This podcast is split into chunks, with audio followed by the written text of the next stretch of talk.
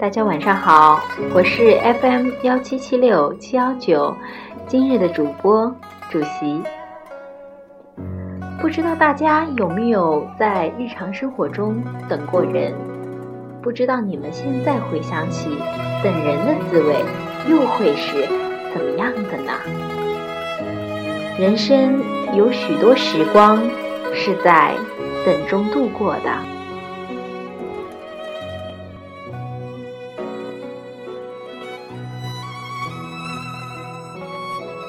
有千百种等，等的有千百种滋味，等的滋味是最一言难尽的。不过我不喜欢一切等，无谓所等的是好事、坏事、好坏未卜之事、不好不坏之事，等总是无可奈何的。等的时候，一颗心悬着。这滋味不好受，就算等的是幸福吧，等本身却说不上是幸福。想象中的幸福愈诱人，等的时光愈难挨。例如，月上柳梢头，人约黄昏后，自是一件美事。可是。性急的情人，大约都像《西厢记》里的那一对儿。自从那日初时，想月华，挨一刻，似一下。只恨柳梢日轮下的迟，月影上的慢。等一次幽会，张生等莺莺，忽而倚门翘望，忽而卧床哀叹。心中无端猜度，家人来也不来，一会儿怨，一会儿亮，那副神不守舍的模样，委实惨不忍睹。我相信，英英就不至于这么惨。幽会前的等一方，要比幽会的一方更煎熬，就像惜别后留的一方，要比走的一方。更觉凄凉一样。那负的、走的，多少是主动的；这等的、留的，却完全是被动的。负的未到，等的人面对的是静止的时间；走的去了，留的人面对的是空虚的空间。等的可怕，在于等的人对于所等的事完全不能支配，对于其他的事又完全没有心思，因而被迫处在无所事事的状态。有所期待使人兴奋，无所事事又使人无聊。等。便是混合了兴奋和无聊的一种心境。随着等的时间延长，兴奋转成疲劳，无聊的心境就会占据优势。如果家人始终不来，才子只要不是愁得尽吊死在那棵柳树上，恐怕就只有在月下。伸懒腰，打呵欠的份了。人等好事，兼千千来迟；等坏事，同样也缺乏耐心。没有人能够愿意等坏事，没有人愿意想等坏事。坏事而要等，是因为在劫难逃，实出于不得已。不过。既然在劫难逃，一般人的心里便是宁肯早点的了结，不愿无谓拖延。假如我们所爱的一位亲人患了必死之症，我们当然惧怕那结局的到来。可是，再大的恐惧也不能消除久等的无聊。在。战争与和平中，娜塔莎一边守着弥留之际的安德烈，一边在织一只袜子。他爱安德烈甚于世上的一切，但他仍然不能除了等心上人死之外，什么事也不做。一个人在等自己的死时，会不会无聊呢？这大约首先要看有无足够的精力。比较恰当的例子是死刑犯。我揣摩他们，只要离刑期还有一段日子，就不可能一门心思只想着那颗致命的子弹。恐惧如同一切强烈的情绪一样难以持久，久了就会麻痹，会出现间歇。一旦试图做些什么事，填充这间歇，阵痛般发作的恐惧又会起来破坏任何积极的念头。一事不做的，坐等一个注定的灾难发生。这种等，实在是太荒谬了。与之相比，灾难本身反倒显得比较好受一些了。无论等好事还是等坏事，所等的那个结果是明确的。如果所等的结果对于我们关系重大，但吉凶未卜，则又别是另一番滋味在心头。这时，我们宛如等候判决，心中焦虑不安。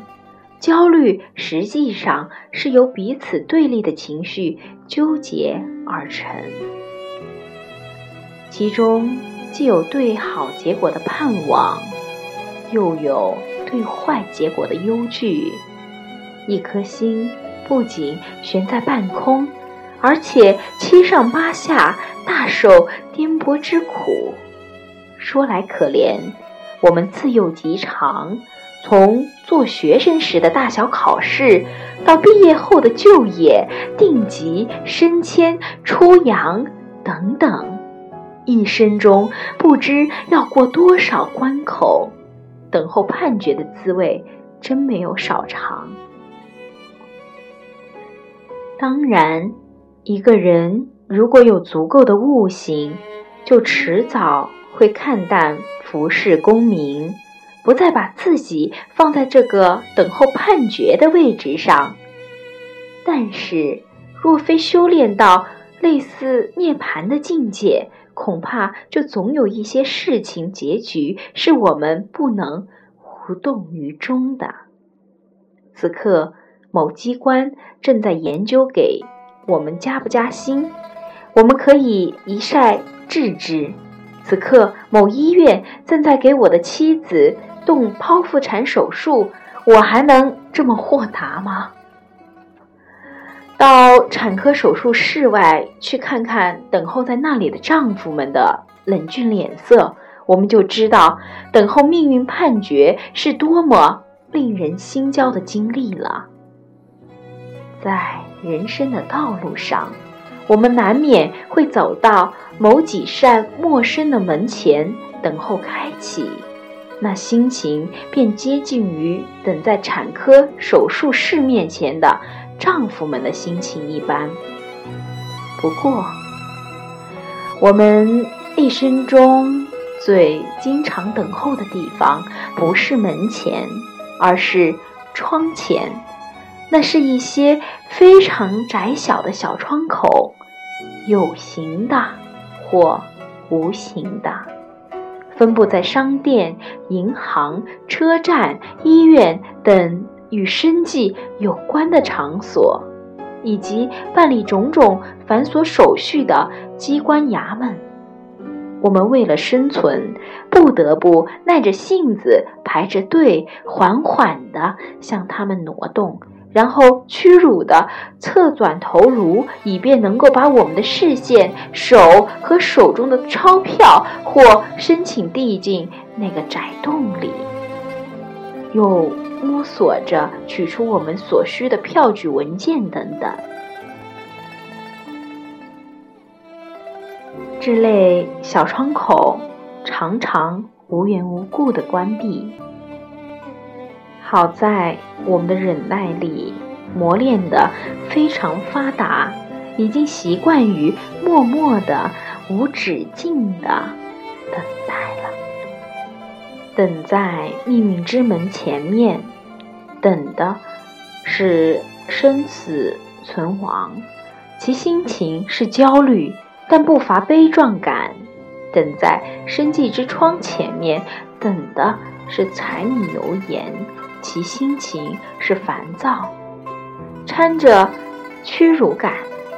前一种等，因为结局事关重大，不易感到无聊。然而，如果我们的悟性足以平息焦虑，那么在超脱中会体味一种看破人生的大无聊。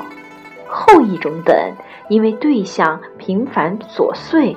极易感到无聊，但往往是一种习以为常的小无聊。说起等的无聊，恐怕没有比旅途中的迫不得已而激流更甚了。所谓旅人之愁，除离愁、乡愁外，更多的成分是百无聊赖的闲愁，比如。由于交通中断，不期然被耽搁在旅途某个荒野村店，通车无期，举目无亲，此情此境中的烦闷，真是难以形容。但是，若把人生比作一逆旅，我们便会发现，途中耽搁实在是人生中寻常招际。我们向理想生活并发。因了种种必然的限制和偶然的变故，或早或迟，在途中某一个点上停了下来。我们相信这是暂时的，总在等着重新上路，希望有一天能过自己真正想过的生活。殊不料，就在这个点上，永远的。停住了，有些人渐渐变得实际，心安理得的在这个点上安排自己的生活；有些人仍然等啊等，岁月无情，到头来悲叹自己被耽误了一辈子。那么，倘若生活中没有等，又怎么样呢？再说了，等这么多坏话之后，我忽然想起等的种种好处，不禁为我的忘恩负义汗颜。我曾经在一个农场生活了一年半，那是湖中的一个孤岛，四周只见茫茫湖水，不见人烟。我们在岛上种水稻，过着极其单调的生活。使我终于忍受住了这种单调生活，正是等，等信。每天，我是怀着怎样殷切的心情，等送信人来到的时刻哈！我仿佛就是为了这个时刻而活着的，尽管等。常常落空，但是等本身就为一天的生活提供了色彩和意义。我曾经在一间地下室住了好几年，日复一日，只有我一个人。当我伏案读书写作的时候，我不由自主的在等，等敲门声。我期待我的同类访问我。我期待使我感到我还生活在人间，地面上的阳光也有我一份。我不怕读书写作被打断，因为无需来访者。极度的寂寞早已把他们打断一次又一次了。不管等多么需要耐心。人生中还是有许多值得等的事情的，等冬夜里情人由远及近的脚步声。等载着久别好友的列车缓缓进站，等第一个孩子出生。等孩子咿呀学语，偶然喊出一声“爸爸”后，再喊第二声、第三声。等第一部作品发表，等作品发表后读者的反响和共鸣。可以没有爱情，但如果没有对爱情的憧憬，哪里还有青春呢？可以没有理解。但如果没有对理解的期待，哪里还有创造呢？可是没有所等的一切，但如果没有等，哪里还有人生？活着，总得等待什么？哪怕是等待戈多。有人问贝克特，究竟代表什么？他回答道：“我要是知道，早就在剧中说出来了。事实上，我们一生都在等待自己也不知道的什么，生活就在这等待中展开，并且获得了理由。等的滋味不免无聊，然而一无所等的生活更加无聊。不，一无所等是不可能的。”即使在一无所等的时候，我们还是在等，等那个有所等的时刻到来。一个人到了连这样的等也没有的地步，就非自杀不可了。人生唯一有把握不会落空的等，是等，等那必然到来的死。但是人人都似乎忘了这一点，而在等着别的什么，甚至死到临头仍执迷不悟。我们对这种情形感到悲哀，又感到满意了。在我们的生活中，处处都充满着等。那么，这种等是一种。什么样的感受呢？接下来一同听这一首歌曲《异乡人》。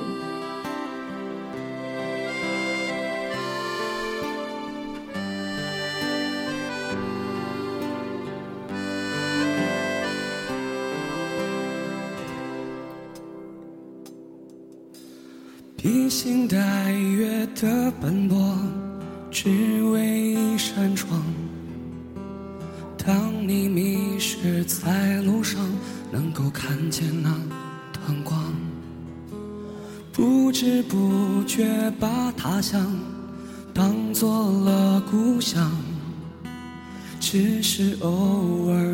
过时，不经意遥望远方，曾经的相映，悄悄的。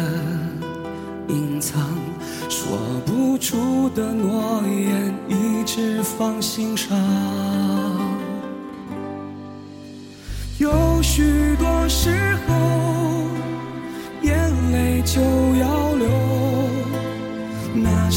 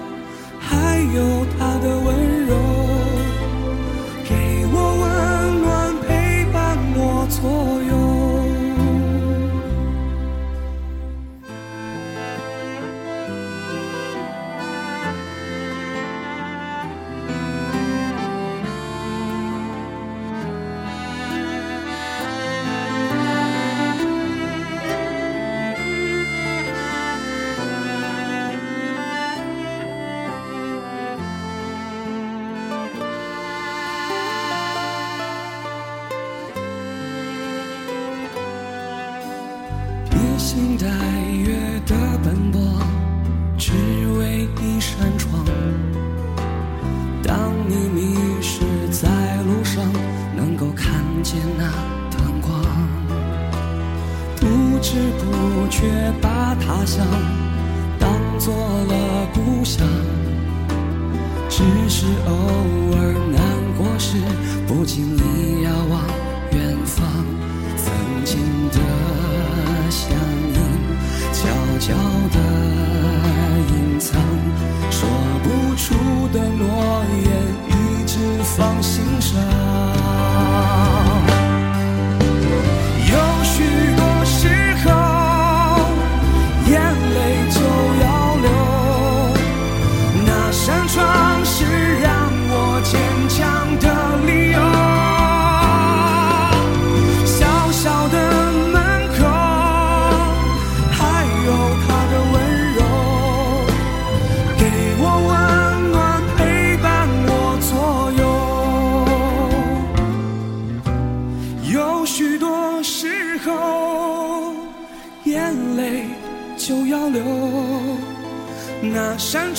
是让我坚强的理由，